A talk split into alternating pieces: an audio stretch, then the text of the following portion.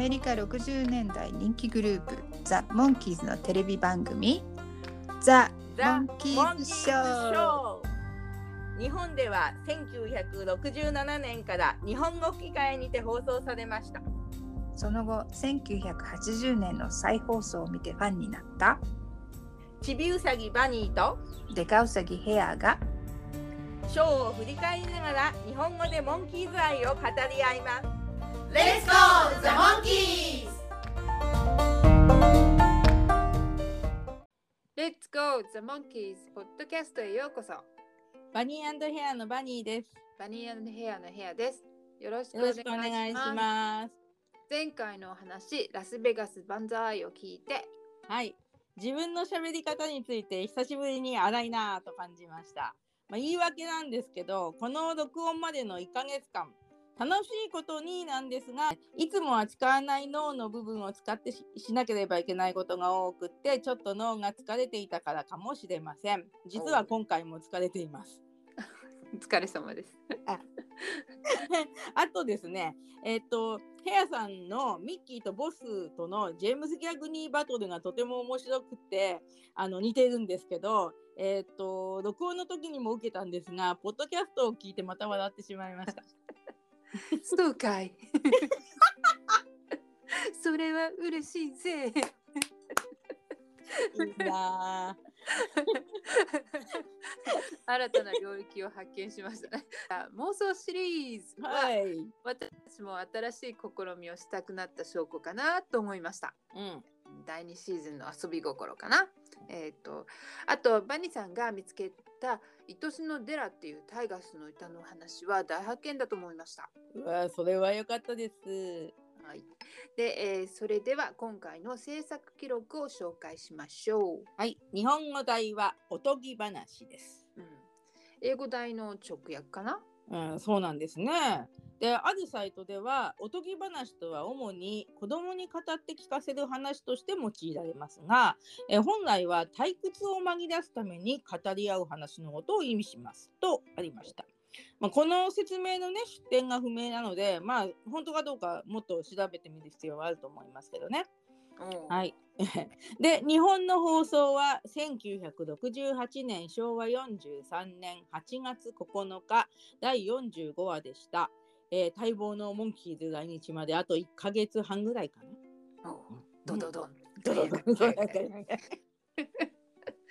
で、えー現代の方はフェアリーテールですね。I'm a believer の歌詞にもフェアリテールって出てきますよ出。てきますね。そうそう。で、あとさっきのね、日本語のおとぎ話っていうことを解説しているサイトでは、フェアリーテールについて想像を絶するほど美しい話のことってありました。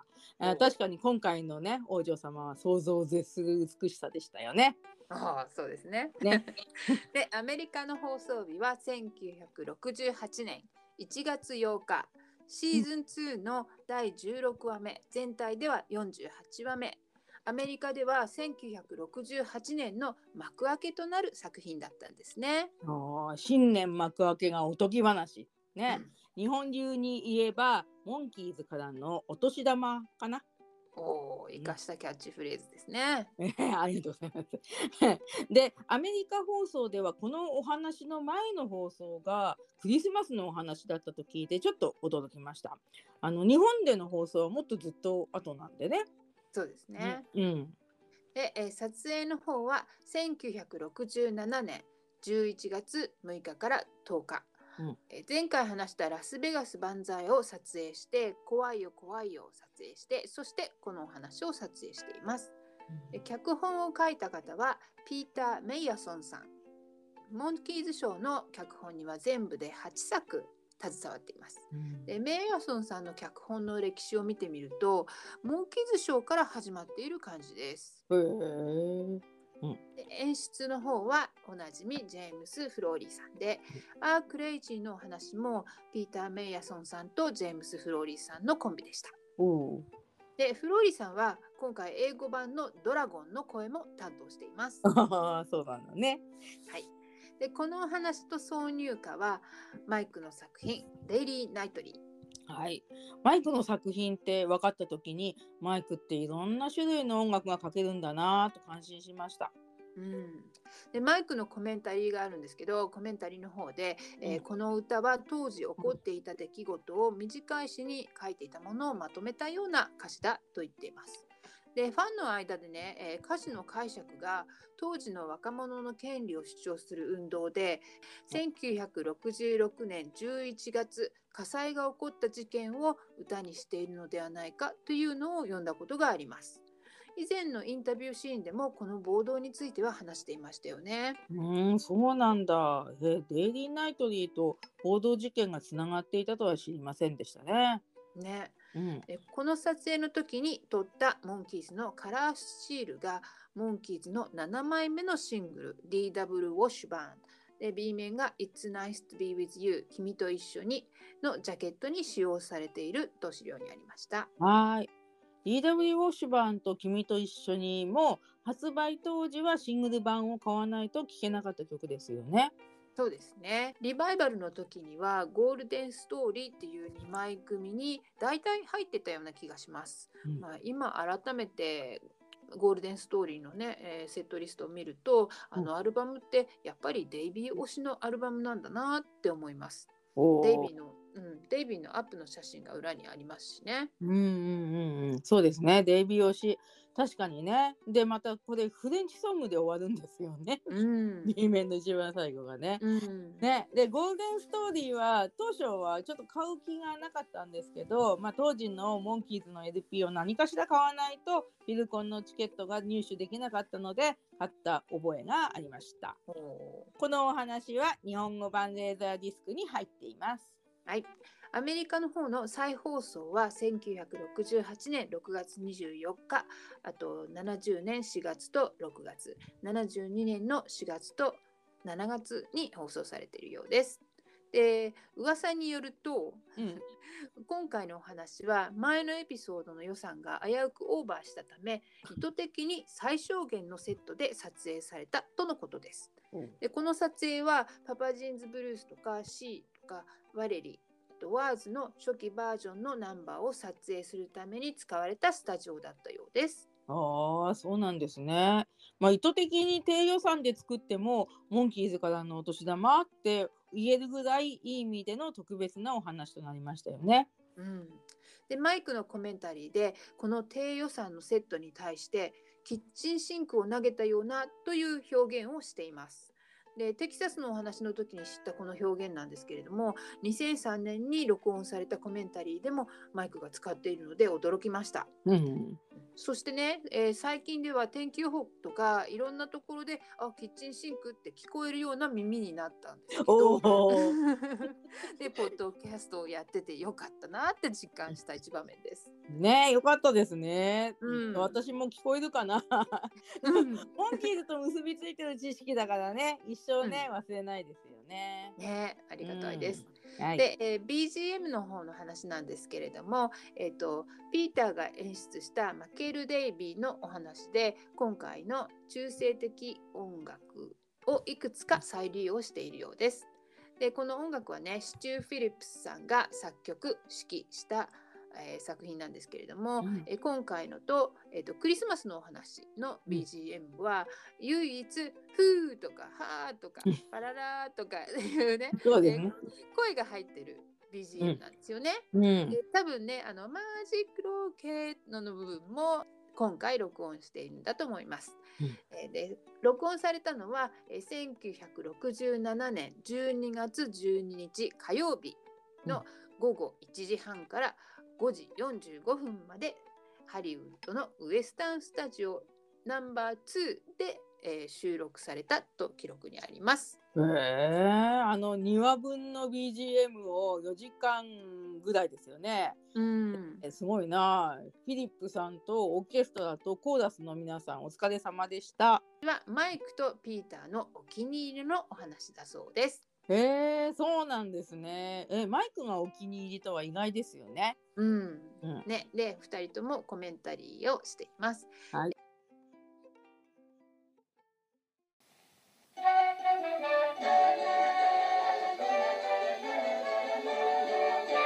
えー画面の方はどこかの国旗らしきものが下がってる古めかしいラッパが映って昔っぽい服装のおじさんが必死に下手なラッパを吹いています。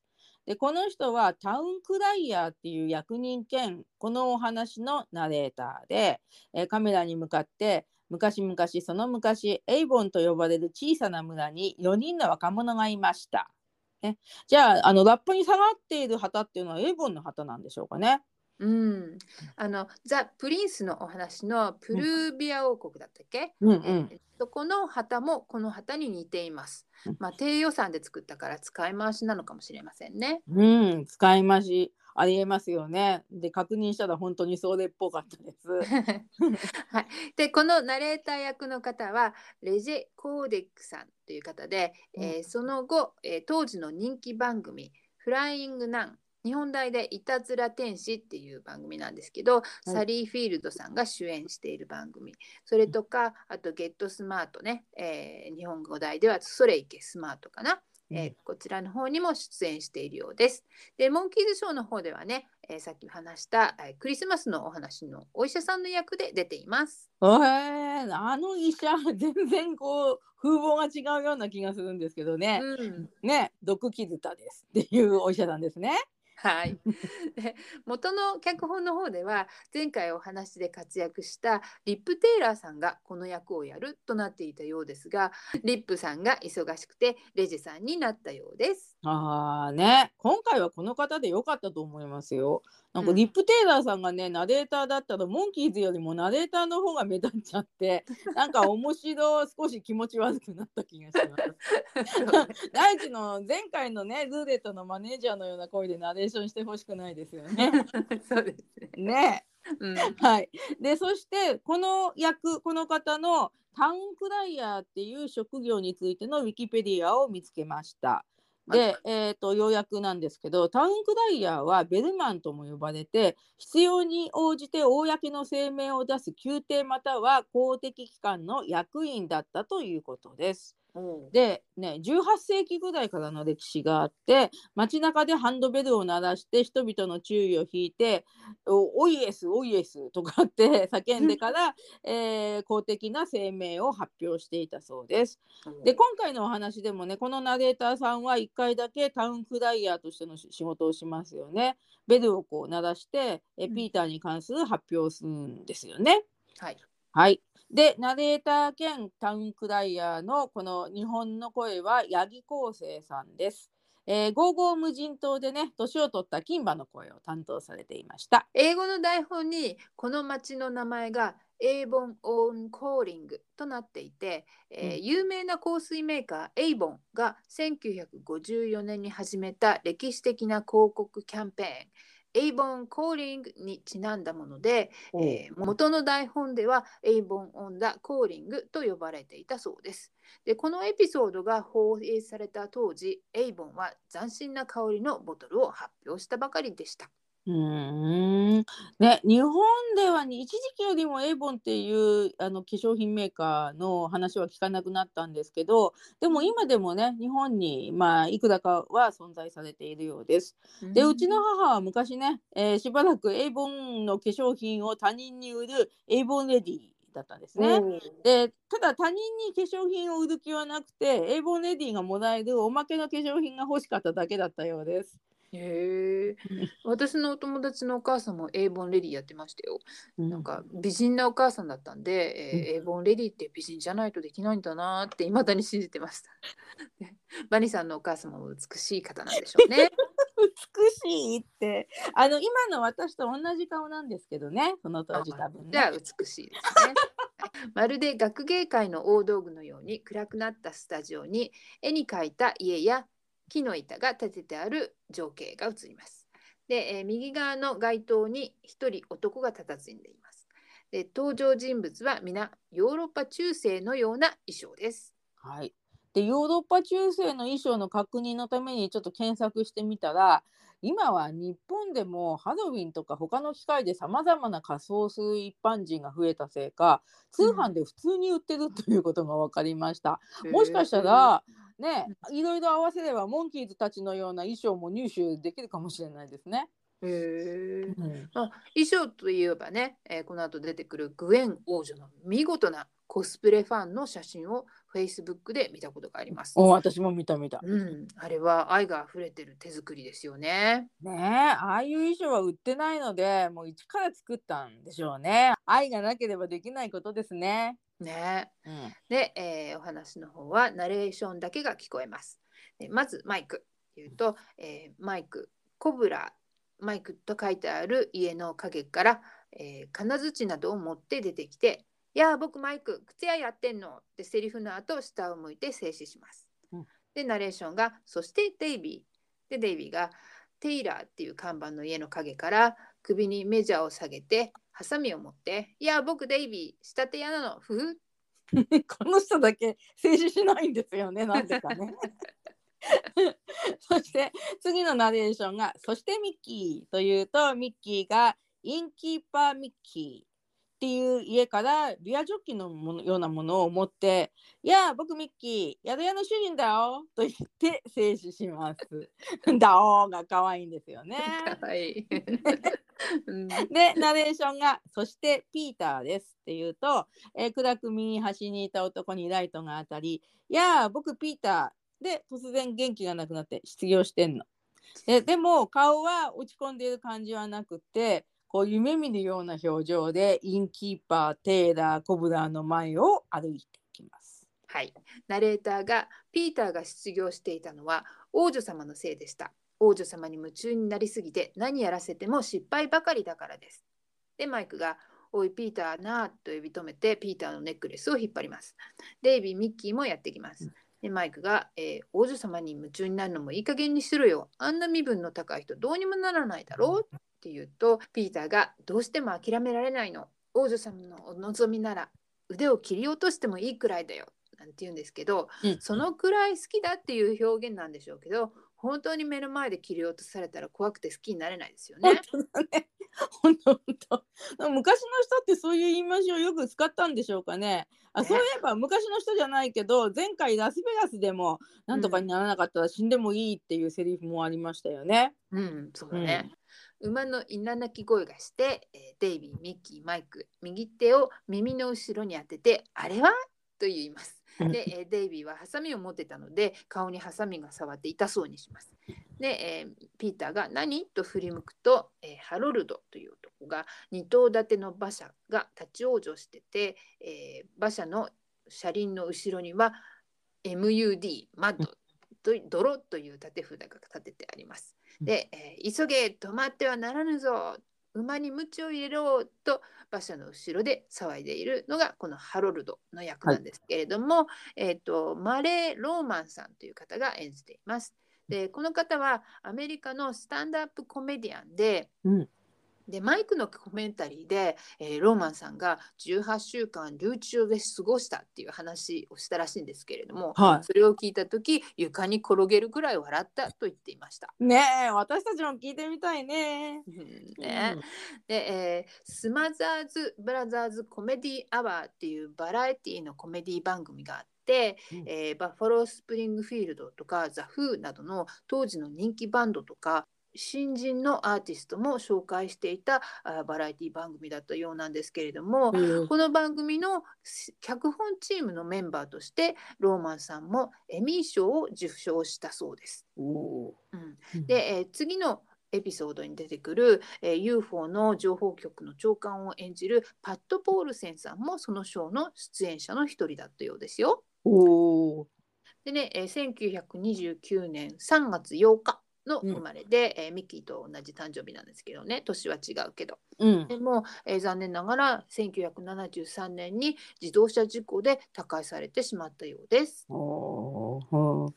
えーで悪いハドルドの声は、えー大塚千佳夫さんですね。で「ゲゲゲの鬼太郎」のネズミ男とか「チキチキマシンモーレース」のブラック魔王の声などで知られていました。でデイビーが、はいえー、とドラマの中で「王女様だ!」って言うと王女が出てきます。その正体は皆さんお分かりですよね。で、えー馬車の窓から顔を出して変な声で叫んでいます。助けて田舎道で泥にはまって馬車が動かなくなったのよみんな役に立たないものばかり助けてそして顎に人差し指を添えておすましポーズあのこのグエン王女のマイクを初めて見た時衝撃を受けましたねここまでするか的な感じともみあげが邪魔なんだけどやはり整った顔をしているから綺麗だよなっていう衝撃がありましたいつも落ち着いたリーダー役というイメージがあるからなおさら衝撃ですよね。うん、で最近になってマイク自身がプリンセスになる提案をしたというのを聞いてもっとびっくりしました。あびっくりですね。それなのにお話の後のインタビューではあまり気が進まなかった感を出してますよね。スタンドインのデイビッド・プライスさんはホースマン2号の役で、えーホースマン1号のリチャード・クラインさんは、えー多くのエピソードにちょい出演しているんですけれどもこの作品と「カムカム宇宙人」の方ではクレジットに名前が出ているようです。でリックさんはミッキーの友達だそうで、えーリックさんの結婚式にミッキーが付き添い人ベストマンとして、えー出席しているようです。ああ、お友達とはいえミッキーに付き添いになってもらえるなんて素晴らしいですよね。ねでねあとあの今言ったねお二人が演じている馬車を走らせるために馬を操る人のことですが英語ではコーチマンとかポスティリオンっていうそうです。でうん。コーチマンは馬車の先頭に座ってその前につながれている馬を操る人でポスティリオンは、えー、とう馬車につながれた馬に直接乗ってそれを操縦する人。なので、えー今回のホースマンはポスティリオンっていうことになります。でも英語の台本でホースマン1号2号と呼んでいるのでその呼び方でいきましょモンキーズのテーマが入ってテーマが明けてグエン王女のおすましポーズの写真を背景に脚本と演出のクレジットが入ります。はいこの写真は目がキラキラ光っちゃって本当に美しいと思いますよ。うん、きっと目に星がたくさん映るように照明を当ててるんでしょうね。編集した人もこの写真にクレジットを載せたいと思うくらい美しいと思ったんでしょうね。うん、それも文字が王女の顔にかぶらないように顔の下の方に部分に出てくるのも気が利いていると思います。はい。で、えーマイク、ミッキー、デイビーが並んでいます。えーマイクがすっごい貸してるじゃないかと一人で騒いででミッキーとデイビーの表情は微妙です。でピーターがうっとりするよ。で ここでグエン王女がおスマッシュポーズをやめてハロルドに怒鳴ります。ハロルド早く泥から出しなさいよ 目をパチパチして再度おスマッシュポーズに戻ります。でマイクがあんな綺麗な女の子見た今まで見たことないよってピーターは何度もうなずきます。もみあげなんか伸ばしちゃってグラマーってデイビーが本当だね。英語ではこのデイビーのセリフは落ち着いてマイクって言ってます。うん、デイビーの気持ちはよくわかりますよ。ねでマイクがまだ「うわー最高!」とかって言ってるとミッキーがナフキンを、えーマイクの口に押し当てます。はい。前回はおとりのデラを見たマイクが抜群と言ってるのにピーターがマイクの口を塞いでましたよね。でうん今回はマイクが自分によく似た王女に対して興奮してうるさいのでミッキーが口を塞いだという感じがします。はい、で馬車が深い泥にはまってしまい前に動こうとしているんだけれども動けない様子です。でハロルドが、え馬車を押しているもう一人の家来リチャードに「よーし押せ押せ押してるよじゃあもうちょっと押せもうちょっと押してるよ」っていうふうに答えてますね。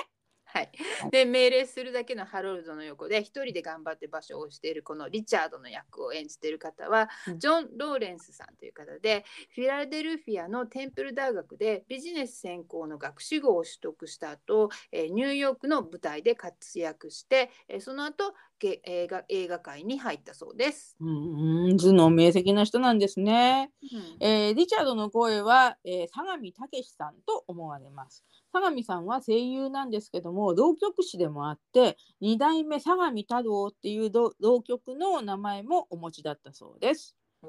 はい、でハロルドがなんか芝居がかったセリフの言い回しなんですが泥にはまったところの馬車を引き出すために全力を尽くせとみんなに命令して王女に「ああ輝き渡る我らの姫よ」と言いますが王女が毛深いんですよ手が。ね、であー今すぐ泥から出してご覧に入れます。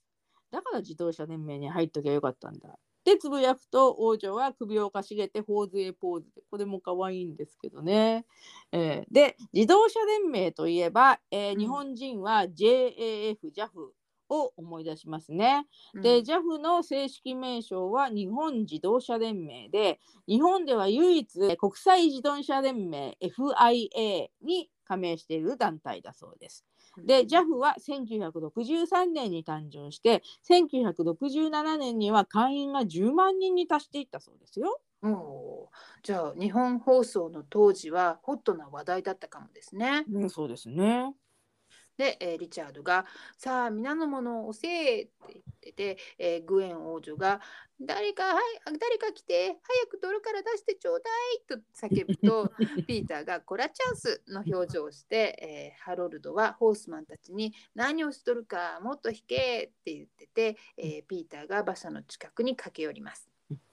おお我らのプリンセスって王女がピーターの着ているものを見て「何こいつ!」っていう表情をして。でピーターが「満月が幾度も来る間あなたを愛してきました。私が抱いてお出ししましょう」なんて言われてみたいわね。ねえシリーズ本当だわ。本当。抱いて出してどこから出すのか。で王女が「何？お前の私をこ抱いてここを出す？うん？私は王女よちょっとお待ち子供抜け身分をわきまえなさい最低の最低のくせにうまいうまい。はい。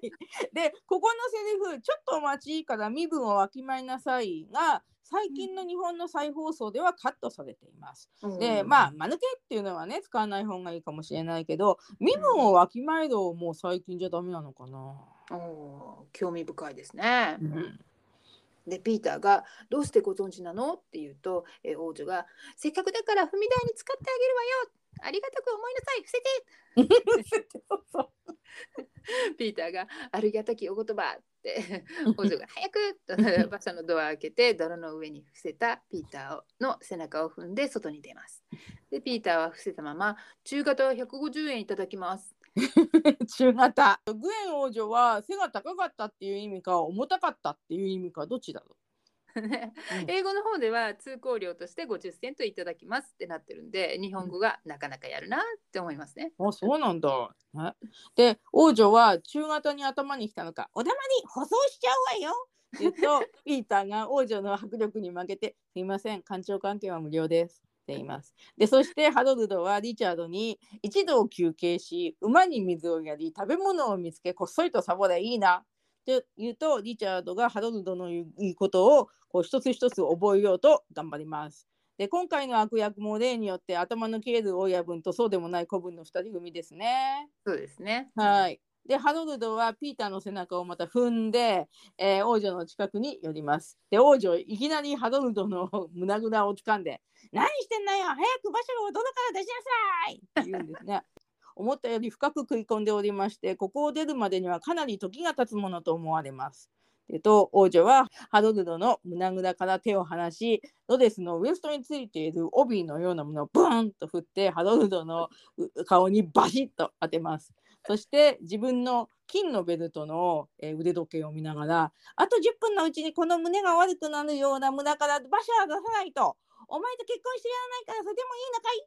と、えー今度は人差し指をハロルドの胸をつくようにグンって押し付けます。で、ハロルドが苦い表情で、いいえ、よくありません。っと、王女は文句言わずにドアを開けると、えーハロルドに最後は肘鉄をお見舞いします。ねえー家来のね、もしかしたら結婚しするかもしれない家来の胸ぐらを掴んで、帯でビンタして、人差し指で胸をついて、最後に肘鉄って、とてもどうに入っていて、王女は日常的にこんなことをやってるのね、と思わせますね。ねで、ピーターはまだ泥に伏せてカメラを見ながら、ロミオとジュリエットの現代版って言いますけれども、ピーターが言うと、ピーターと王女がそうなのかって思ってたけど、英語のこの時のセリフって、えー王女とハロルドのことを言っているのかな、うんうん、きっとそうね。あブレンダー。であとピーターもね黒いベルトの腕時計をはめているのが見えます。でマイクもピーターもね自前の時計なのかなで今までのモンキーズショーでは腕時計まで目が行きませんでした。で今回は時代劇なのでそれにそぐわないものをつけてるとなんか目立つんですよね。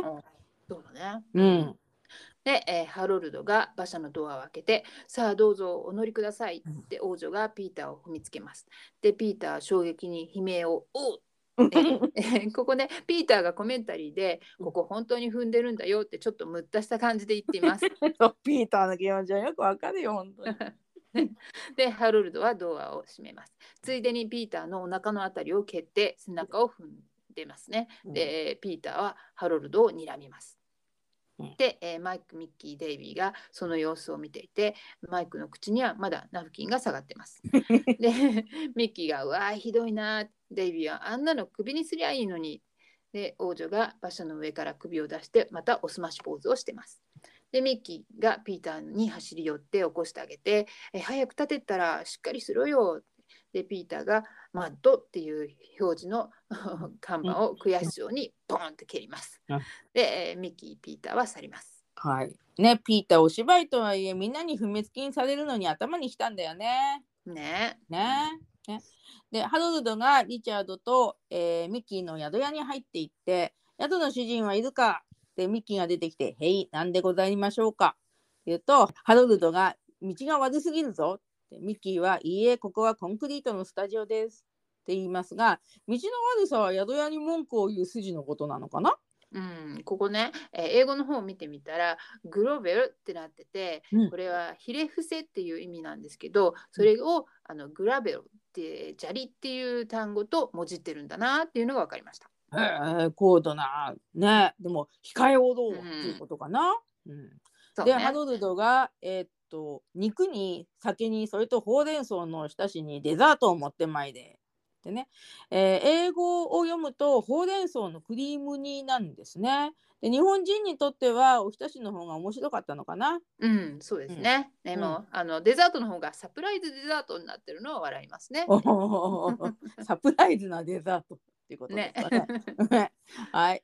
で、ミッキーは、ここは貧乏な宿で、そのような上等なものはございませんよ。って言うと、ハロルドが、そんじゃミックスサンドでも構わん。って言うと、ミッキーが、ああ、サンドイッチなら何とかできる。とかって言って、で、第2シーズンではね、ミックスサンドっていう言葉がね、あと1回ぐらい出てきくるんですよね。ううん、でも、なんか英語のセリフでは、ただサンドイッチって言ってるだけですね。うん、なぜなんだろうね。ねえ、日本で流行ってたのかな、ミックスサンドってういうのはね。ん、ね。で、えーナレーターがカメラに「ナイトの食べっぷりをどうぞ」って言うと早送りでモンキーズがおもちゃの食べ物を持ってきてハロルド・リチャードが食べるようなシーンが続きますうん。よほど育ちが悪かったのでしょうってナレーターが言うと、えーなぜかサンドイッチよりも豪勢な食べ物が出てきます。そのうち椅子とか小さいテーブル、えースタジオの照明器具なんかまで置かれます。で 舞台裏が見れて面白いなんでもありの第2シーズンって感じですよね。はい、そうですね。で、えーミッキーの宿屋の前でピーターが佇んでいます。失業してるから暇なんだろうね。で、そうとは知らないハロルドとリチャードはピーターに聞こえるような内緒話を始めます。聞こえるよね。でハロルドが王女を塔に閉じ込めいじめ抜いて殺してしまえあんなやつと誰が結婚するか国を乗っ取るのだよとそれを聞いたピーターは一大事と動き出します。エーボン村の通りではまだ王女が馬車に乗っておすましポーズをしています。家来たちは宿屋で飲み食いしてたのに王女は馬車に軟禁状態なんですね。で、えーピーターが王女のそばに走っていき「僕のプリンセス僕のプリンセス」で王女が「私の踏み台私の踏み台 ここ受けるとこですよね。利用価値大なネタです。はい。大変です。悪いハロルドがこっそりと言いかけたところへ、ハロルドとリチャードがミッキーの宿屋から食べ物を持って出てきました。王女様、お食べ。え頭が看板にボインってぶつかるんですけど、でも出てきます。ねえピーターは慌てて地面に伏せます。カメラに向かって、この役はつらいよ。で、ハロルドが、え王女様、食べ物をお持ちいたしました。ってピーターを見て、ああ、お前よく気が利くな。ピーターがハロルドに踏まれながら、うん、人がいいもんだから。で、ハロルドが、えお盆の食べ物を王女へどうぞ。えー王女が、まあ、私の大好物、食べ残しじゃない。で、お盆からぶどうを一粒つまんで食べます。ね 豚は作り物じゃないんですよね。ね。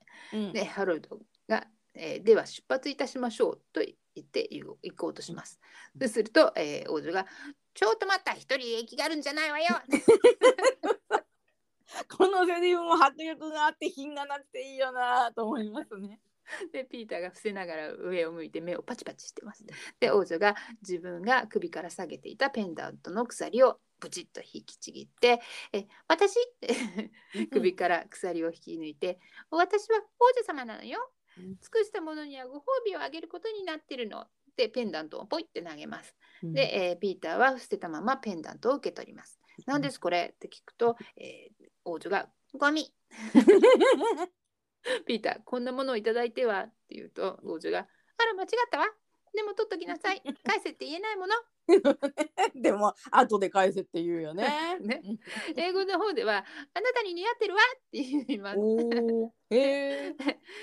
さあ、ハロルド、膝床って言って、腕を伸ばそうとするんだけど、肘が馬車の窓に引っかかって、膝また引っかかって、膝床って腕を伸ばして、前の方を指さします。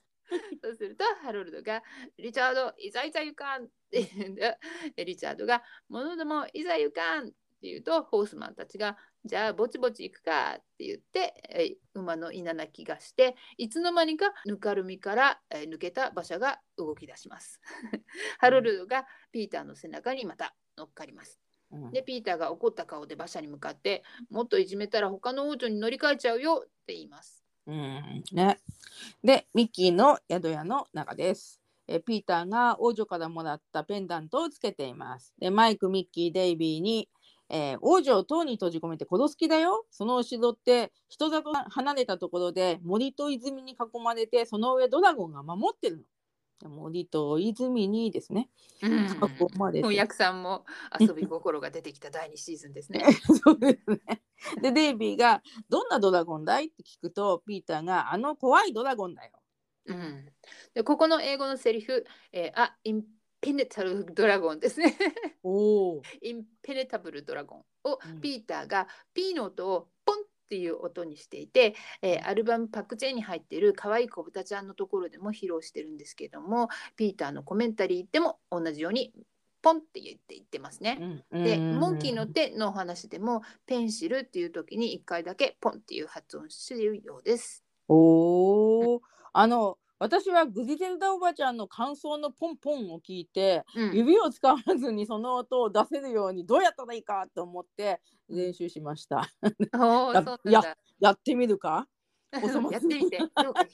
練習したその成果を見せてください。そうそうそう。いやそういう風に言われるとできないんだけどな一回で。うまいうまいうまい。もうちょっといい音が出るんですけどね。まあまあね、そういうふうに一生懸命ね、もう唇だけでポンポン言うのにはどうしたらいいかってやってましたよ、もうこの40年。かわいい。でもね、でも私は英単語やもう文章の中の P をポンに変えて英語を喋ることは全くできないですね。Impenetrable dragon.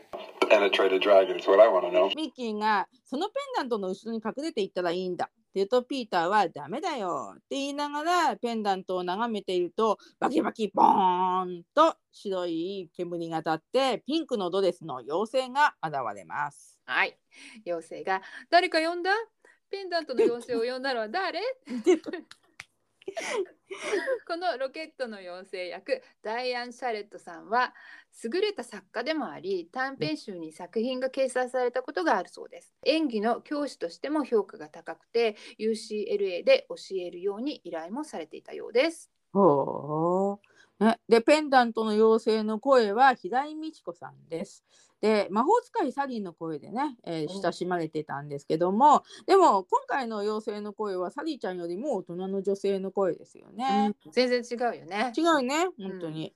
でピーターはペンダントのあじゃあこのペンダントかな？って言うと妖精がもう少し後にして今髪をセットしてんのよと言って鼻をつまんで水に潜るような動作で去ろうとします。じゃあねってですね。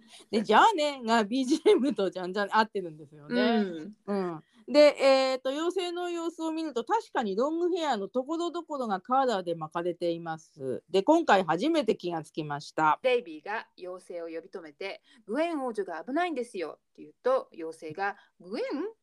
ああ、いつもブツブツ文句言ってるあの女。ミッキーが、ええそうなんです。後ろでマイクが微妙な表情、ま眉毛をピクピクして。あわがままで生意気な子でしょ？小山みたいに変な喋り方してさって言うんだけど ここの英語ではテキサスなまりの喋り方と言っています。おお、妖精の的確な証言ですね。うんでピーターが王女をけなされているのに笑顔で「そうなんですよ」って言います。で、えーミッキーが笑いながら「あはそうそうそうそう」で妖精が「死んじゃったら困るわねだって私結構お金貸してんだもん」「そうだわ」ってマイクに向かって「うんあんた急いで高い壁を登れる靴を作ってちょうだいよ」って言うと、うんえーマイクが「高い壁を登れる靴」って言います。で、えー妖精がデイビーの方を向いて「あんたはそうね何にもびくともしない片びらの鎧を作んなさい」って言います。でデイビーが「えー、っと鎧の片びらをビクで作るので 了解」妖精がデイビーの冗談のような受け答えに笑顔で「そう」ミッキーの方を向いて「そうしてあんたは包丁から剣を作ってちょうだい。鉄でも切れる。ものすごく丈夫なやつよ」でミッキーが妙に嬉しそうに「鉄でも切れる。丈夫な剣。作る」ピーターが「僕はどうします?」って聞くと、えー妖精がその間に失業中の人たちをたくさん集めてちょうだいって言うとピーターがちょっとムッとしてます。ねそしてすっかり準備ができたら作ってもらったものを身につけてこっそり塔へ忍び込み王女を救い出す役よって言うとピーターが次第に喜んでいる。でえー言っとくけどねどんなことがあってもペンダントを落としたり壊したりしちゃダメよ。うん、でミッキーが「はは魔法が効かなくなるからだろう」って。まあ確かにね、うん。魔法が効かなくなってくるよね。うん。でも妖精は「え違うわよ。私の家だから住むところがなくなっちゃうのよ」って言うとピーターがペンダントヘッドを撫でると「マジックローケー」の音楽がします。はい。ね。でそれで、えー妖精は「それじゃあ頑張ってね」ドカーンと、えー妖精が煙とともに去っていきます。で妖精は、えっとピーターに失業中の人を集めてって言ったけど失業者が出てきたのを見たことがないんですね。まあ集まなかったんだねきっとね。きっとそうね。またブレンド。またブレンド。あとねロケットペンダントって聞いて思い出すのが小学校の高学年の時に私なんか何人かのうちで流行ったんですよね。うんでなんか好きな人のね写真をロケットに仕込んでおくのってその人といつも一緒にいるような気分でロマンチックだし秘密めいてかっこいい気がしてたんですね。でやっとすごいちっちゃいのを買ってもらってタレントの写真を入れたんだけど写真がかっこよく切り抜けなくて気分が盛り上がらず投げ出してしまいました。で、えーこのお話に出てくるペンダントをロケットって呼ぶのはどうしてなんだろうって思って調べてみたら、えーロケットとは写真に限らず何かを収納するためのペンダントなそうなので、えー妖精を収納しているからロケットなのかなっていう推測にたどり着きました。おお、説得力ありますねも。ありがとうございます。デイビーが片びらを作る糸くりで、えー糸を巻いています。巻いているだけなのに片びらの鎧が出来上がります。でブンブンブンブンブンブンっていうのはドクターストップでデイビーがあわわわって言ってる時の音だっけね。ね、すごいバニさんうん。ご名答ですね、えーあのベルトが揺れてお腹の周りのスペアタイヤを取る機械の音ですね。そうですね。で、えー突っ立ってるピーターに鎧が着せられます。うん頭の部分も出来上がって、ついでに片びらの上に着るダウン、ベルベルト、えー手袋、バッグも出来上がりますうん。でちなみにこの片びらの鎧はこの後2回モンキーズショーで使われています。わかるかな？ね、なんかあのさっきからほらマケル・デイビーの話が出てくるのでね、でうん。マケル・デイビーしか思いつかなかったんですけどヘアさんが示してくれた英文を読んでなるほどって思いました、えーウェストミンスター・アベイのウィリアム一世が来ていますね。おー。はい。ミッキーは短めの剣を天板にトンカチで叩いて、えー剣が板にのめり込んで抜けなくなります。で頭を台に打ちつけてポクポクポクって マイクは靴底に打っている釘が曲がっているのに無理やり打ち込みます。で ミッキーが出来上がった長い剣の扱い方を間違えて痛い思いをしていますうん。で靴も出来上がりマイクがカメラに見せびらかしてて、えー鎧の鎧姿のピーターに剣と靴も加わります。靴の方はねツートンカラーのスペクテーターシューズと呼ばれるものだそうで、えー鎧とはちょっと不釣り合いなんですけどね。おおねそれ言われてちょっとなんかネットで見てみたらシンシンがスポーツ観戦の時に履く靴なんですってね。うんうんはい。で、えっ、とお城の塔の中でハロルドが歩きながら高笑いをしています。このハロルドの高笑い好きなんですけどね。ははははははでハロルドが歩いた先には王女が牢屋で両手首をつながれています。でその隣にリチャードもいます。王女が強気で「勝手にバカ笑いしなさいよお友達がすぐ助けに来てくれるから」って言うとハロルドが「友達だ笑わせるな」と,、えー、と「どこに友達がいる？誰が助けに来てくれる?」って言うと,、えー、と王女が「さあ考えさせてあと誰がいた?」でエイボンの森のシーンが映って、はいえー完璧な騎士の装備のピーターが映って、えーマイクミッキーデイビーに押されて出てきます。でピーターが「いやどうして僕が怖いドラゴンと戦って王女様を助けに行かなきゃならないの？もうあんな子嫌いになっちゃったよ」って言います。でマイクが「もったいないこと言うなよあんなに綺麗な子どこ探していないぞ」って言うとえー ミッキーがマイクの発言を遮るようにバババババババ マイクの顔の前で手を振ります。でマイクは発言を慎むように下を向いて、えー手がイジイジしている あのおっかないドラゴンと戦えるのは王国広しといえども君一人だからだよ。さあ魔の森へ出かけてドラゴンを倒し王女を救うのだ。かっこいいじゃないか。うんミッキーが言うとそうピーターが僕一人しかいない？どうして僕が？だって軍隊の方が僕よりずっと強いよって言うんだけどここの英語のセリフは「ロード・オブ・ザ・リングス」に出てくるセリフの言い回しと思えるとどこかのサイトに書いてありました。うーんで、えーそういえばね当時ミッキーが「ロード・オブ・ザ・リングス」の方にハマっていたという話をちらっとどこかで聞いたことがあります。うんうんで、えーロード・オブ・ザ・リングスのねこのシーンだと思われるっていう動画を見つけたので、えー、Facebook にリンクを貼っておきますね。へーえーミッキーがそういうのにハマってたっていうのは初耳です、私は。あ本当、そうそうそうそう。でちなみに「ロード・オブ・ザ・リングで」日本ではねえーと指輪物語とも言うそうですがその小説はイギリスの作家 J.R.R. トールキントーケルソンじゃないんだよねトールキンが書いたファンタジー小説で1954年に初めて出版されたそうです。でそれからいろいろな国で出版されてとてもポピュラーな小説になったとありました。はい、ありがとうございます。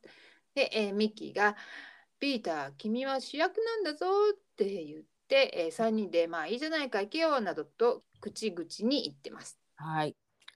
で、えー森の中を一人歩くピーターの前に赤いマントを着た女の子が歌いながら通りかかります。でデイビー演演じる赤ずきんちゃんですね。タンララとか言っててで英語の台本を見たら赤ずきんちゃんってただのレッドしか書いてないんでですけどそういう名前なんですかうんと、リトル・レッド・ライディング・フットっていうのが赤ずきんちゃんの英語名なんで、長いからきっとレッドに訳したんだと思います。そうなんだ勉強になるなでもなんかその正式名を聞いたらマイクの曲の「リトル・レッド・ライダー」を思い出してしまいましたね。うんはいでピーターが「だ誰だい?」って言ってで赤ずきんはピーターの前に立ち止まってもまだ歌ってます。でピーターに再度「誰だい君?」って聞かれて「私赤ずきんちゃんよ森にいるおばあちゃまに会いに行くところなの」ってとピーターは慌てて「行っちゃ危ないよおばあちゃんはもう狼に食べられちゃって今君が行くと君も食べられちゃうよ。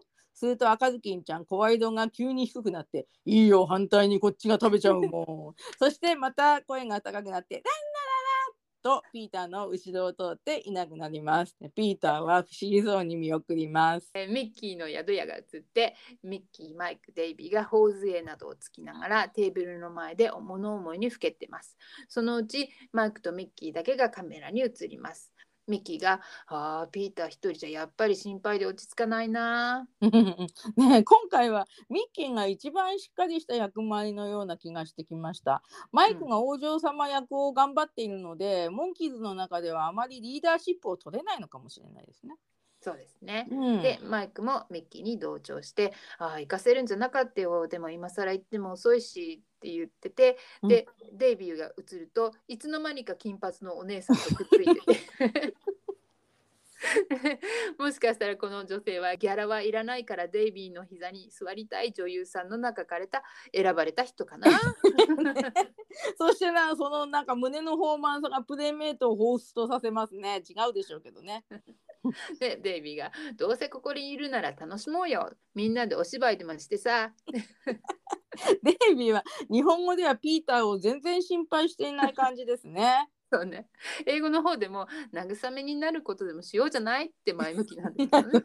自分たちを慰めんだよね。ねはい。でナレーターがではまずその1っていうとピーターがなぜか満面の笑みで森に立っています。でデイビーといた金髪お姉さんが「Another Part of the Forest」っていうプラカードを持ってきます。でピーター不意に声が聞こえたので耳を澄まします。で人差し指を立てて「あれ？きっとヘンデルとグレーテルだ」で、えーヘンデル・ミッキーとグレーテル・デイビーが手をつないで現れます。でミッキーちょっと音痴な感じなんですけどグレーテルの帽子以外の衣装は赤ずきんちゃんの時と同じような感じに見えますね。はい。で、えーヘンデルが「あー見て!」って言うとグレーテルの口が「おーおーってすごい 口になってるんですけど「でかわいいお家があるよ」と、えーお菓子の家が映ります。あの30年ぐらい前にねエジプトに行った時こんな風な形や色合いの、えーお家を見かけました。おーねでヘンデルをね ヘンデル続けてみんなクッキーやキャンディーでできてるから食べないお腹ペコペコなのっていうね可愛いちょっと言い方をします。でそうするとグレーテルが「ダメ食べない方がいいわヘンデル」そうね。まあそうだし。ちょっと待ってそうだ本当にヘンデルは「どうしてだよ自分の家を食べられたんで魔法使いが怒って僕たちをお菓子に変えちゃったら怖いから」って言うとグレーテルは「いいえ私甘いものを食べるとジンマシンが出るの」と「へーでそして何事もなかったように2人で「ランララン」とランラでピーターはそれに対してニコッとして「かわいいね」って言うんですけどあんたもねっていう感じがしますね。英語ではお菓子だけにスイートって言ってます、ああねそういうことなんですね。で、えー場面変わって、えー当の方では、えーグエン王女がまだ両手首を拘束中。で、早くここを出さないと後で思いつい思いっきりとついてやるわよ。よしこちゃんみたい。でリチャードが「おっかね男みたいな短歌切りやがる俺これ以上我慢できねえ」ハロルドが、えーそうまあそう慌てるな」リチャードが手を叩きながら「一体いつになったらいじめるんだい?」って聞くんですけど、はいまあ王女をいじめてほしいわけじゃないんですけどハロルドは何のタイミングを見計らってるんでしょうね？鋭いご指摘ですこと。はいでまだ、えー森のシーンが映ります。でピーターは、えー向こうから来た金髪で背が高くてうなだれて歩く女に声をかけます。で「こんにちはどうかしたのかい?」って言うと、えーゴールディロックスミッキーが「あらもちろんしてるわよ私ゴールデンロックよ」疲れてお腹ペコペコだからあの小屋行って何か食べるものを探そうと思ってね。日本のゴールディロックスの、えー、と喋り方はちょっと豊島っぽい感じがしますね。鈴木。で、えーピーターが「ダメだよ言っちゃ。あの小屋にはクマが3匹住んでてねそいつらの椅子に座って物を食べてベッドで寝たりしたことが分かったらものすごく怒るよ」って言うんですが、えー子供の頃ね「3匹のクマ」っていう絵本を読んだんですけどそこに出てくる女の子がゴールディロックスっていう名前とはこの時に知りました。で調べたらゴールディロックスは、えー、と熊の家に忍び込んで自分にとってちょうど良いものをいろいろ選んだのであのいろいろな分野の学問のちょうど良いものについてゴールディロックス現象っていう言葉を使うようになったということです。おうん、知らなかったね。ーうんはい、でゴールディロックは大丈夫よ私そんな心配いらないの」って言うとピーターが「どうして? 」って聞くと「え っと赤ずきんに続いてなんですけど うんゴールディロックスも、えー突然声色が変わって「ほらおっかねえ女なんだよ」って言ってピーターを威圧します。でピーターが縮まります。うまいなバニさん。何の合戦なんだこれ。で赤ずきんちゃんに続いているように見えますけども、うんえーうん。それは日本語版だけであって、ほう。えー英語の方ではね、えーうん。さっき赤ずきんちゃんは、うん。あーちょっと違うことを言ってますね。ほはい、うで、えーピーターが木の陰から剣を持って出てくるとドラゴンの声が聞こえてきます。ピーターは一瞬ひるむんですけどドラゴンがこのドラゴンはね中国の春節の獅子頭のような頭で、うんえー体は他の着ぐるみっぽいですね。お城の入り口の前に立っています。エールエール でー俺は泉のドラゴンだブエー。あのそうですね。でグエン王女が幽閉された塔を守っているドラゴンの声は滝口純平さんです。でモンキーズのスパイ大作戦のボリスの声も担当されていましたね。英語版の、えードラゴンの声はさっきも言った演出家のフローリーさんですね。はいでピーターが「お前なんか怖くないぞ。魔法の剣があるんだ」って言うとドラゴンが「冗談じゃない。そんな物騒なもの早く捨ててくれ。俺はもうくだらん喧嘩はしたくない。飽きたね」ピーターが「えー、だったら早くそう言ってよ」って言って剣をしまいます。でドラゴンが「おい一つクイズを出すからな。それに答えられたら渡り橋を下ろしてやる」ピーターが「僕クイズって下手なんだよ」って言うとドラゴンが「じゃあ食われるのはうまいのか?」って言うと ピーターがブルブルブルブルって 震えてます。あはははえー耳が2つ目が2つそしてすぐに死ぬものはなんだ？ってピーターが考えてると、えーピーターが知らないよって言うとドラゴンがよし正解だ 渡り橋を下ろせってピーターはニコニコしてます。で、えーお日本の声はハロルドの声で渡り橋を下ろせでもう一つリチャードの声かな、えーうん渡り橋を下ろせでホースマン1号の声がなんかで、えー 渡り橋を下ろせって黒い板がパタンとおります。うん ピーターにドラゴンが「何してる？早く行った行った急げ!」ピーターが板を踏んで城の敷地の中に入ります。ドラゴンの声だけで「リチャード獲物が来たぞ!」って言うとリチャードが向こうから出てきます。でドラゴンが「はははは」って言うとピーターがちょっとピンチな感じです。はいでここで CM でリチャードがピーターに鉄のイガイガした塊のような武器をぶつけるんですが、えピーターはびくともしません。このね、え棒の先に鎖や紐があってその先にイガイガがついている武器はフレイルっていうらしいです。でもともとはね穀物の脱穀に使われていたんですってね農民の武器ですね。はいでそうするとマジックオーケーが流れてピーターは魔法のペンダントを見つめてこれのおかげかと思って、えー、微笑みます。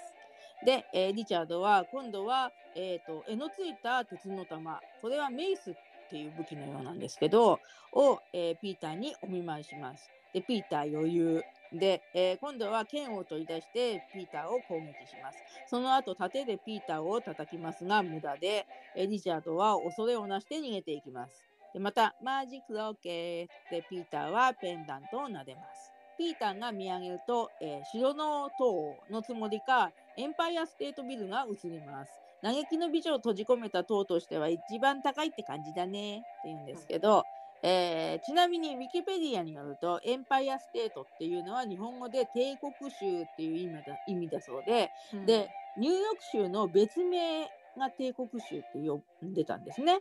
で、えー、とビルは1931年昭和6年うん。90年ぐらい前ですね。ね完成しましたが、えー当時は世界恐慌でオフィスがしばらく入らなかったそうでその間エンプティステートビルディングって悪口を言われたそうです。うまいよね。うまいうまいうまいねで1972年まで世界一の高さを誇るビルだったそうです。拘束されているグエン王女が「そうなの今はすごく嘆いてるのよ」ピーターは下から塔を眺めながら薄暗い牢獄でグエン王女が「私だけ輝いて」ウケるねこれ。でピーターが「まだ元気だといいけど王女が怖い声で「早く出さないと後で思いっきりどついてやるわよ」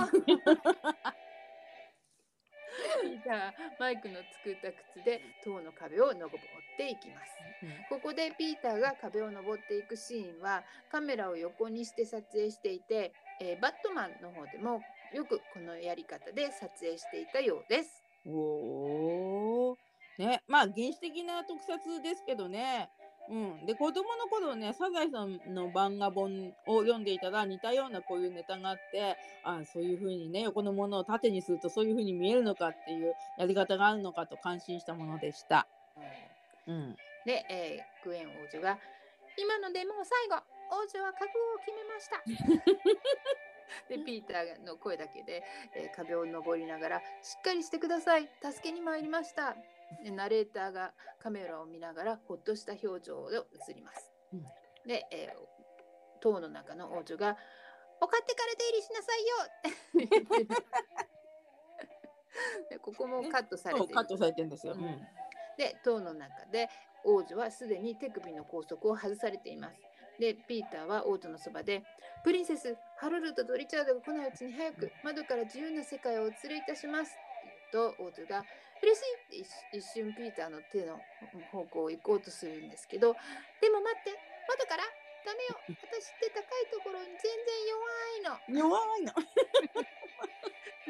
でピーターが「この魔法のペンダントがある限りご心配はいりません」ってペンダントを見せると王女が「魔法のペンダント? 」早口で。ピーターが「あなたにいただいた」って言うと「私がやった?」ピーターが、えー。そんなもんただでやるわけないでしょ」って言うとピーターが「はあ？グエン王女返してよ早く返して返してちょうだいってば！でピーターが ボインとペンダントのヘッドを外外して王女に渡します。でハグルドとリチャードが、えー王女とピーターを捕まえに来ますが、えーリチャードが「なんだ2人とももう牢獄に入ってるじゃないか」って言ってでハロルドが「このままじゃ学校つかないの!」っていうの言い方がね ケンケンに文句を言うブラック魔王のようですね。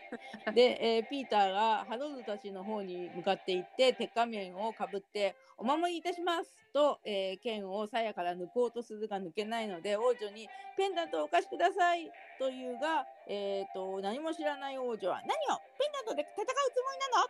これは私たち美人の持つものよ」で、えーピーターが「早くくださいお願いです」って懇願しても王女は「しつこいわねあんたも!」って言ってでハロルドはピーターに「貴様のようなやつに王女が助けられるか?」って言うとピーターは「それもそうね」って言っちゃうんですけどピーター簡単に受け入れないんでそういう言葉を。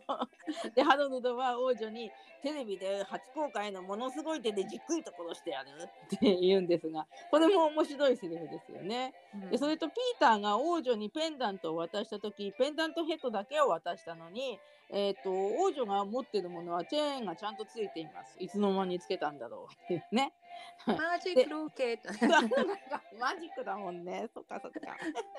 で王女が「そんなことしたらもう絶対結婚してやらないから」って言ってカメラを見て「後で泣いたって知らないわよ」って言うとまあでねまあ殺されたら結婚したくてもできないからね。えーミッキーの宿屋でミッキー、マイク、デイビーが盛大にジョッキのミルクを飲んでいます。テキサスのキモサベピーターとか、えー海賊の話のミミルクを飲んでますね。ねえ、うん、キャプテンスカンクの時もピンター社長からミルクを勧められてたような気がしますね。そうですね。うん、で、ナレーターさんがベルを鳴らしながら、うん、そうこのお話で初めてタウンクライヤーの仕事をしているんですねこれ。はい。はいで大変だ、聞いて、皆さんって、クライヤーなだけあって泣いてますね。うまいうまい。でえミッキーマイクデイビーもそこに飛んでいって「いい年してどうしてんだい？みっともないよ」って マイクが言うんですけどナレーターさんは手に持った巻物を見ながら「遠く遠くの遠くピーターが不法侵入罪で貴族ハロルドのお城で捕まり処刑されることになりました」おおねあの塔のお城はハロルドのお城だったんですね。今知りましたよ本当。うんねでピーターの情報だけで王女も処刑されそうだっていう発表はないんですよね。うん、なるほど鋭いね。うんで、えーミッキーが「えー、デイビーが処刑されるっていつ?」って聞くと、えーナレーターさんクライヤーさんはいきなり冷静になりそれは勇敢を見ないと分かりません でマイクが「大変だぞみんなで行こうどうもご苦労さん急いで」ってマイクミッキーデイビーは左の方に走っていきます。はい。で、えー、と今度は王女もピーターと隣同士で手首を拘束されています。で王女はペンダントを持ちながらピーターに向かって突然「ギャー私に触らないで!」って叫びます。でピーターは驚いて「え僕は何もしてませんよ」って言うんですが王女は「何した？とぼけないで!」というものでピーターはカメラを向いてまたむつりします。ね、であの今日本で痴漢は犯罪だとみんなで認識しようっていう運動が起こっています。SEGs の一環ですかね。で男性がもう何もしていないのに痴漢だと冤罪をかけられることがあるのでそのためにもえ電車の車両を男女分けてほしいって言っている人たちがいます。うんこのピーターとグエン王女の写真をキャンペーンに使ってほしいね。でねこう吹き吹き出しつけるんだね。そうそうそう何もしてない。僕は何もしてませんよ。とぼけないで。いいなそれ。ね。うん まあね、そもそも人と人が触れるほどの乗り物にもうちょっと進化してほしいと思う今日この頃ですね。鳥の中が映って手に手に武器を持ったマイク・ミッキー・デイビーが通ります。でミッキーが「おかしいな」マイクが立ち止まって「タマもう3日も探してんだぞ下手したら僕たち迷子になっちゃうよ」もうなってるよ。み そういやチキンクラブのリーダーもミッキーも3日間ブルブルしてたし テキサスに行くのにも3日もゴルフカードに乗ってたしうん3日ってそれほど長い間という意味なのか なのかと3日すごい。ポッドキャスト独自のダジャレはポッドキャスト史上初ですね。これちょっと書かないと分かんないかな。でミッキーが「おいいアイデアがあるんだかな」って持ってる缶を見せます。別々に探すんだよ。通ったところにパンを巻いておけばさって缶の中身を下に振りまきます。迷いっこないだろうってマイクが巻いたものを見ながら鳥が食べちゃったらどうすんだい？って聞くとミッキーが鳥をつけるの？って言うとマイクがああそりゃいいアイデアだなあってミッキーが言って マイク、ミッキー、デイビーが3方向にそれぞれ歩き出します。で、えー森でまた金髪のお姉さんが Yet another part of the forest っていうプラカードを持って出てきます。でナレーターがシーンが変わったつもり、ここは少し離れたところって言います。で、赤ずきんデイビーが再度登場して、ミッキーが、いや、どこに行くんだい？って聞くと赤ずきんちゃんが、おばあちゃまの家よ。おばあちゃまは病気なんで美味しいものを持ってってあげんのよ。って言うとミッキーが勘がするんだけどさきっとそのおばあちゃんは悪い分狼に食べられちゃったぞって言ったら赤ずきんちゃんはよ知ってるわ別のおばあちゃまがいるのよはっさようならとまたスキップで去っていきますでミッキーはにこやかにじゃあって言うんですがすぐに疑問の表情で赤ずきんちゃんを見ますデイビーが一人で武器を持って立っているシーンが映ります。で、ミッキーのゴールディロックスが飛び出してきて、助けて誰か助けてちょうだいってぴょんぴょん飛び跳ね。恐ろしいクマが2匹追っかけてくるのよ。怖いよ、助けてちょうだいって言うと、デイビーが、2匹 ?3 匹じゃないのかい？って聞くと、うんミッキーが、いや、お父さんが今疲れてやる気ないんだってよ。ははって。デイビーもほうほうという表情をします。で、英語のセリフは、うんお父さんクマは私にいてほしいっていう感じなんだよねって言ってます。なんかお目付け役の時を思い出しますね。なんか女装すると必要以上に中年男や中年熊に好かれちゃうミッキーなんですね。ピーターのコメンタリーではね、うんここのギャグにピーターむっちゃ受けてます。好きなんだねこういうギャグが。うん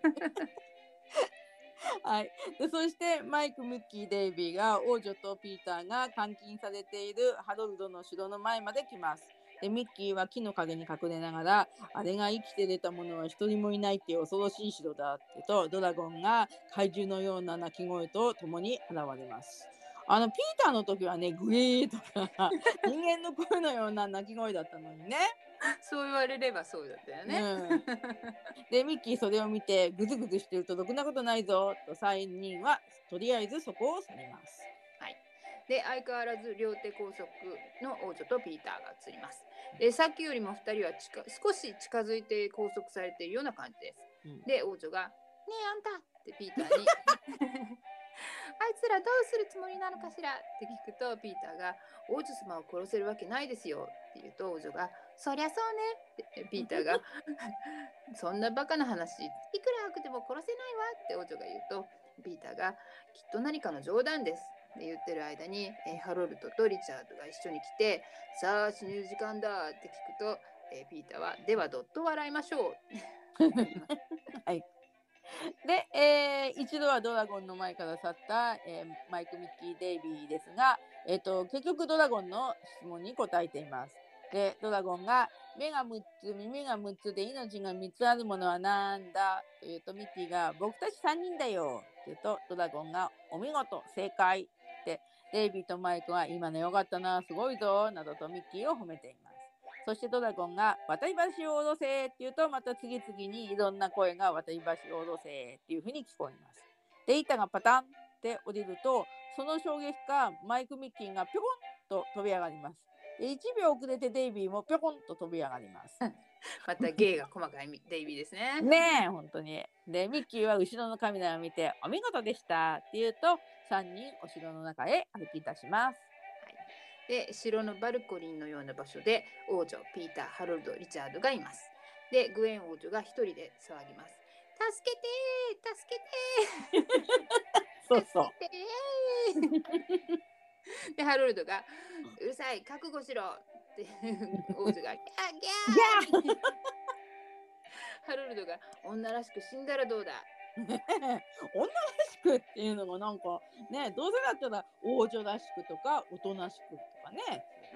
うん、おとなしくはまあ無無難ですよね、うん。えー日本語のみのセリフで昭和の匂いがするわ。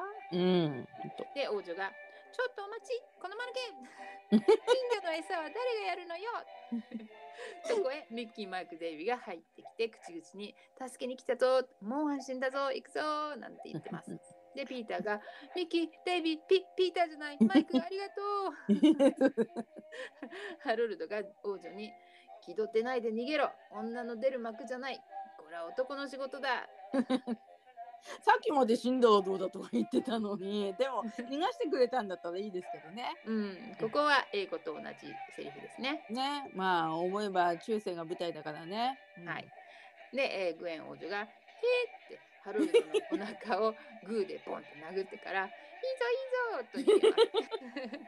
でハロルドに「早くやっつけろ」って言われて、えーリチャードはピーターをハロルドの方に突き飛ばしてマイク・ミッキー・デイビーの方に向かいます。で昔の騎士が戦う映像が映ってマイク・ミッキー・デイビーとリチャードが戦いピーターとハロルド2人とも長い剣を鞘から引き抜けなくて、えー短剣で一騎打ちになります。で、えー王女が「当に女の出る出る幕じゃないわ」で舌を出して「キャー映画の、えー映像がところどころに挿入されていて戦えている雰囲気が出ています。えーマイクは相手がいないのに一人で拳を静かに振って、えー英語では漫画の効果音のような言葉を叫んでます。うーんあの昔のフロックマンのゴロギーンとかジリリンみたいな で。えーデイビーがマイクとミッキーに「君たちは引っ込んでてよ僕一人でやるからさ」って日本語で入ってるんですけれども、はい。英語の方ではミッキーマイクに対して「君らも戦ってよ僕だけ戦ってさ」って言ってます。おー全然正反対ですね。デイビーに格好つけさせたかったのかな。あーそうかもね。うん、でナレーターさんカメラに向かって「デイビー頑張れ!」言ってでミッキーは気づいてピーターに「ペンダントはどうした?」って言うとピーターはハロルドと戦いながら「王女に取り返された!」って言うと王女はカメラに「当たり前じゃないの私のペンダントなのよ!」って言ってでもそんなこと言うんだったらね王女がペンダントで戦ってほしいですよね。でハロルドが「基本的には暴力が嫌いな紳士なんだ」って言うとピーターが「え本当？じゃあ別なことしようよ」って2人とも探検を置いて、えーハロルドがそうピーターが12の3って言うとハロルドとえー腕相撲をします。でナレーターが「ピーター頑張れ!」グエンが、えー素敵いい眺めだわ映画見てるみたい」でマイクまだワうん。ンワンとかって 言ってるんだけどね。王女が。勇ましいロングヘアの若者たちが悪者と戦って。ってデイビーが戦いながら叫びます。見て彼勝ってる彼勝ってるよ。彼って誰なのね、ピーターが腕相撲に「いやー僕負けてる負けてるのよ」って言うとグエン王女がピーターに「みんなしっかりしてよここで負けちゃダメよ」ってペンダントのチェーンを引きちぎってペンダントを持って、えーピーターに投げますうん。で台本の元の台本の方では、うんグエン王女がうっかり落としたペンダントをピーターが拾うってなっていたようですけれどもグエン王女もそこまで意地悪にしちゃかわいそうだよね帰ってもらってよかったと思います。うん、よかったですね。ううんん。ね。で、そうすると、例によって流れるマジックロケット。ね。で、えーペンダントを受け取ったピーターが一度に逆転してハロルドに勝ちます。で、ハロルドは、えー両手を上げて、俺もうやめたって、えーリチャードも兄貴がやめるなら俺もやめたと両手を上げます。で、えーマイク、ミッキー、デイビーが手や、えー声を上げて、勝ったぞと叫びます。で、王女もカメラに向かって、万歳勝ったわよって言うと、えーナレーターが画面に向かって、いい人勝って悪い人負けた言います。うんいいですね。どこかの国の人にもこんな風にあっさり諦めてほしいね。ねえもうやめたってね、言ってほしいですね。うん。で、えーマイクが、では、お済ませながらって言うと、ミッキーとマイクで、モンキーフー、モンキーフー、言いたすすめって。で日本語は英語の歌のように、えーテレビシリーズ「ロビン・フットの冒険」のテーマそのものではなくってモンキー・フットに書いてるところがなんかいいですね。でデイビーは歌わないんですけどね。はい。で、えーグエン王女カメラに向かって喋ります。でも声はマイクの普通の声になっています。では今日は本編はこれで終わりどう？ためになったでしょう？って言うと、えーまたおしましで「うん」って言いますね。お城で王女が縛られたハドルドに「お前自分で結婚する相手を誘拐して殺そうなんてどういうつもりなの?」ってハドルドが王女のしゃべる口に合わせて声を出さずにもなんかブツブツ言ってます。言うことがあれば何か言ってみなさいって言うとハロルドが「お前なんか大嫌いだよ」って言うと王女が「バカね誰が謝れって言ったのよ」でピーターの方を向いて「あなた私の誘拐な 私の勇敢な輝けるナイトよ。お礼として何でも望むものを授けます。遠慮せずに言いなさい。ピーターがペンダントをなでなでしながら何でも？え私ならこのペンダントちょうだいなって言います。で、王女が、何でも叶えます。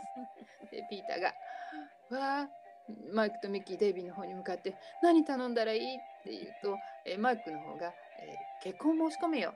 デイビーが、そうそうそう。ピーターが、だって僕そんなことを、ね、後ろで王女もピーターを応援しているように見えます。マイク マイクは持論を力説して今さ何言ってんだよこんなチャンスもう絶対にないぞそんな美人どこ探してもいないんだしさ いないね。で英語版のデイビーはまた落ち着けとなだめてます、デイビーは最初の方と同じセリフなんですね。うんうん英語版のマイクの声はなぜかグエン王女が凄んだ時の声を出してますよね。ね、うん。でミッキーが「そう思い切って言っちゃいなさいよ」って言うと ピーターが「だって怖いよ」そりゃ怖いよな。王女への身分違いのプロポーズをして断られるのが怖いのか、この王女だと断りながら殴られそうな気がするのが怖いのか。そう。思いっきりどついてくるかもで、王女は、まあ、日本語ではセリフ言ってないんですけど、とかって言って、うんえーはい、応援してる感じがしました。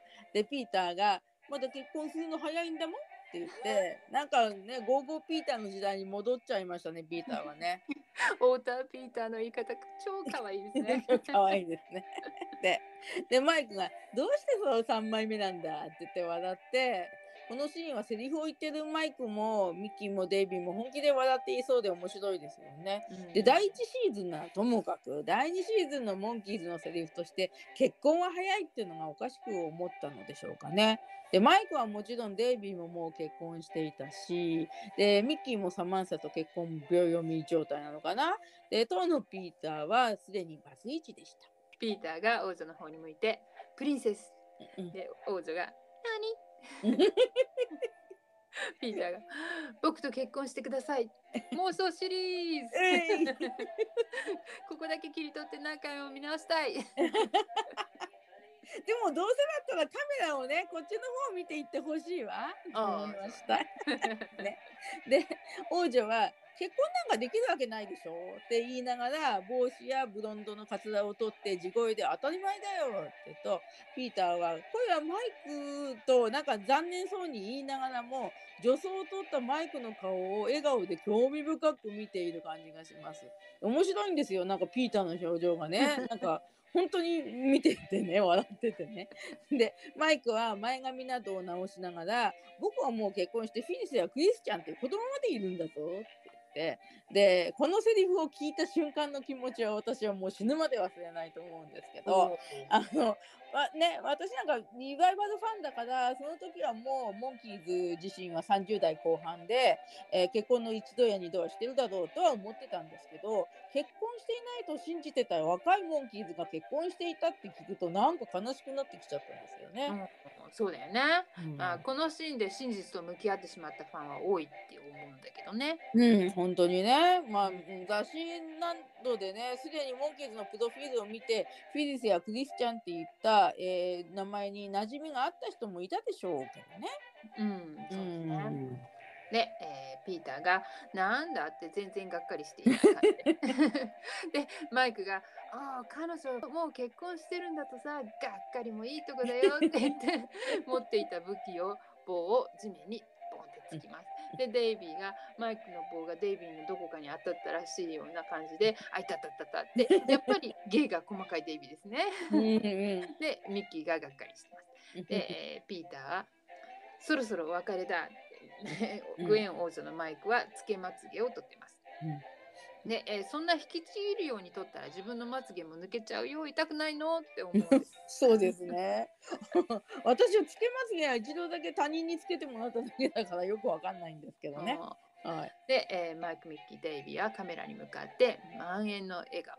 では名残惜しくも悲しくも出演はミッキーがマイク・ネスミス、マイクがミッキー・ドレンツ、デイビーがピーター・トーク、で、ピーターがそしてデイビー・ジョーンズ、で、マイクが、えー以上でした。この後まだありますから最後まで見てねって言うんですけど、はいここの場面の英語のセリフでテキサスの小鳥を救おうって言ってます。おお、そうなんですね。英語のマイクは本当になんかライチョウ保護に力を入れてるんですね。うん、で、最後に、えー中世の庶民である3人が、ブロン言って、で、グエン王女とピーターも、ブロンって言って、はい、えっ、と、デイビー、ミッキー、マイクがモンキーズのテーマを歌います。で、日本語吹き替えの方々もハモって歌っています。ね。うんねうんさすが英語の歌も多く歌われている吹き替えチームだけあって英語の発音がいいですよね。ねえ、プロだもんね。うんうん、ドン。いきます？行くかい、はい、行くかい、はい、行くかい、はい、行くかい、はい、行くかい、はい、行くかい、はい、行くかい、はい、行くかい、はい、行くかい、はい、行くかい、はい、行くかい、We get to a funniest song. Everyone we meet. ね、と歌いながらそれぞれ去っていきます。後ろにホースマンがいてぶつかります。じゃんじゃん。ね。ちゃんちゃん。で、えーモンキーの手のお話とマッケル・デイビーのお話でも最後にこんな感じでマイクが締めの言葉を言って終わってます。うーん。で、モンキーズのテーマの最初のドラムがブローンなんだよね。英語圏の人にはそう聞こえるのかな、ね、うん日本語的に表現すると、うん、ドドンかな？うーん、そうだね。私もドドンに一票です。はい。うんで、えーシーンが終わってモンキーズのインタビューシーンになります。はいえーこのお話とモンキーの手のお話の最後のインタビューシーンとあと素晴らしきパリのお話の最初と最後のシーンは同じ時に撮影されているようです。うん、なるほどね。衣装が同じですね。そう言われてうん。うん。はい、で、えーマイクのコメンタリーでねこの時着てる茶色のスーツはマーロン・ブランドが着た衣装でサイズを合わせてもらったって言ってます。ヘッドヘッドとか、えー、とパーモンキーでも着ていますよね。ねえ、お宝じゃないですか、それは。ねね、うん嬉しかったかもね、マイクね。で、えーこのインタビューシーンの日本語訳は Facebook のコメント欄に載せていますね。うんで、えーデイビーがミッキーとピーターの間にいて両腕を2人に肩組みするような体勢で話しているのが印象的です。でマイクがショーのお話とは真逆にスーツでおとなしくて話してて、えープリンセスの自分を認めたくない感じで本人の意思に反してやらされてたものだとばかり思ってました。うん、私もそうです。うん。インタビューのシーンが終わって、えー曲の「デイリー・ナイトリー」の音楽シーンが入ります。はい。この撮影はこのお話よりも前で、えー放送はこの後のロボットやイアンのお話にもありますね。うん。で、えーこのデイリー・ナイトリーのナンバーで見られるザ・モンキーズの白い服はスターコレクターの音楽シーンで着ていた服と同じものであるっていう資料にありますね。はいはい。うん。で、えーミッキーが最後に「サイケだったでしょ」って言います。はい。うん個人的にはロボットは嫌での再起でしょ？っていうちょっと違う。うん でミッキーというかやすしさんの言い方なんですけどそっちの方が私はなんか好きなんですよね。なんか面白くって。で、うんえー映像としては、えー今回のもロボットは嫌のも同じなので「サイケだったでしょ」っていうセリフも使い回すのかと思うけどいちいち取るんだなと思って、うん声優さんや吹き替えに興味があったので、まあ、それが興味深かったですね。うんえー私としては「サイケだったでしょ」のこっちの方が印象に残ってます。うーんね。で、うんあとピーターがなんかこうね、えー、とビデオの中でインド舞踊というかそれともヨガのイメージなのかのような手つきを何回かするのも面白いしでミッキーがねキーボードを弾くのに慣れていそうなこう手つきなのも感心しました。でこのキーボードと機械がモーグシンセサイザーで、うんミッキーが入手した当時出たての希少な機械であるっていうことはずっと後になって知りました。うん、私もそうですね。で、あの、で、もう一回、その、えっ、と、英語のウィキペディアでモングシンセサイザーを調べたら、あ、ミキじゃなくて、モンキーズの名前が載っています。はい。おーそうなんだ、うん。うんはいで当時の視聴者はこの変わった音を出す機械を見て驚いただろうなと思います。うん。でリバイバルの80年代私たちの世代は、うん。YMO とかシンセサイザーの認識があった時期だったので音には驚きませんでした。うん。でそれよりこの白黒映像で音に合わせてフェードアウトするかっこいい良さとか、クレーンの上から撮影したと思えるミッキーのアップとか、うん。あとバニさんも言ってるピーターの手つきとかあとエアマラカスだかドラムだかのうんうんうん。世話しないデイビーの動き。それに対対して置物のような 基本微動だにしないマイク。でこのピーターはねコメンタリーで曲を書いたのはマイクでもう貢献してるから映像には何もしなくていいんだねとかって言ってますけど。え全てすごいかっこいいなと思います。ーで、えーそれから英語のね、えーサイケだったでしょ？うのミッキーの声がかなり低音で言っているのを知った時は私はぶったまげました。うん。うん。であとね、えーポッドキャストバレーサンデーのお二人が話してたんですけどこの撮影はモンキーズのお家のセットだそうで、うん。そう言われてみればいつだったか覚えてないんですけど、えー、Facebook でカラーの写真が上がっていてこれがモンキーズパッドって驚いた記憶があります。うーんまたまたすごい情報ですね。うんモンキーハウスのセットで撮ったってわからないようにするためにもモノクロで撮影してたのだろうかとかって思っちゃいますね。そうですね。Robin Hood, Monkey Hood, いがすすめ日本放送45話目終わりました。おとぎ話はいかがでしたか？はい。予想通り若いマイクは女装してても美しいなって再発見したんですがなんか最初の方がやったら美しく見えたのに物語が進むに従ってそれほど美しく見えなくなってきて、えーグエン王女が嫌なキャラクターだからかなそれとも化粧が落ちてきたのかひげが伸びてきたのか あと、えー今回気づいたのは、えー、と最近の日本語再放送版ではところどころ場面が、えー削除されているということですね。で、うん最初それは現代にはそぐわないセリフだからかなって思ったんですが必ずしもそうではなかったようです。で以前の日本の再放送ではえモンキーズへのインタビュー場面は放送されてなかったんですが最近の再放送ではインタビューを入れてくれているのでその分本編を縮めなければならなかったのかなと推測しました。おお、またまたバニさん大発見とナイス推測ですね。うん、カットする人はどこをカットするか苦労したんでしょうね。うん何回ぐらいこのお話を見直したんだろうなってふと思いました。おーなるほどですね。うんうんで、えーグエン王女のマイク、赤ずきんちゃんデイビー、ゴールディロックミッキーとかっこいい主役のピーター。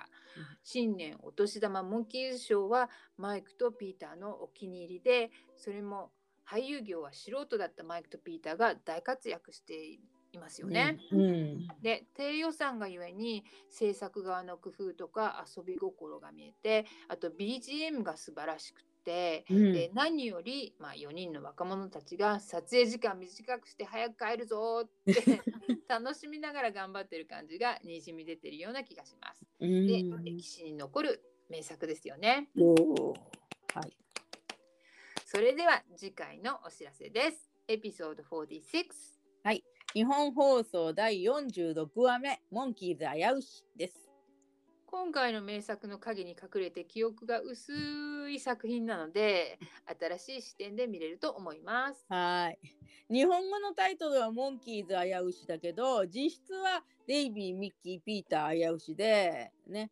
で、うんまたまたミッキーがね、二役演じるお話です。はい、で、こ次回もナレーターが出てきますけど、変な人です。で、変な人が好きなんで楽しみです。はい、それでは次回のエピソードでお会いしましょう。はい。せーの。レッツゴーザ・モンキーズ